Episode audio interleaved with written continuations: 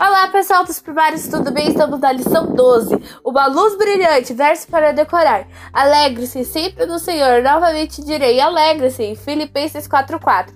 Adorar é alegrar-se da presença de Deus.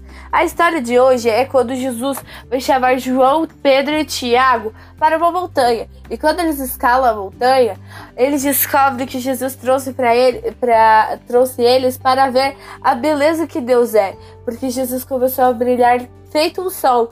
E depois apareceu a sombra de Elias e de Moisés. Os discípulos ficaram muito espantados, mas também ficaram muito, muito alegres e disseram: Obrigado, Senhor, por nos trazer até aqui.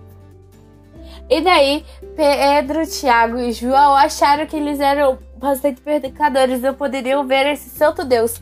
Então eles fecharam os olhos. Quando eles fecharam os olhos, Jesus tocou-os e falou: Não tenha medo, vocês é, não contem para ninguém.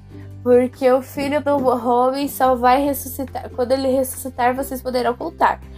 Depois de descerem, os discípulos foram, é, enquanto iam encontrar os outros discípulos, eles foram discutindo o que viram desta noite. Bom, espero que vocês tenham gostado. Inscreve-se no canal e até a próxima.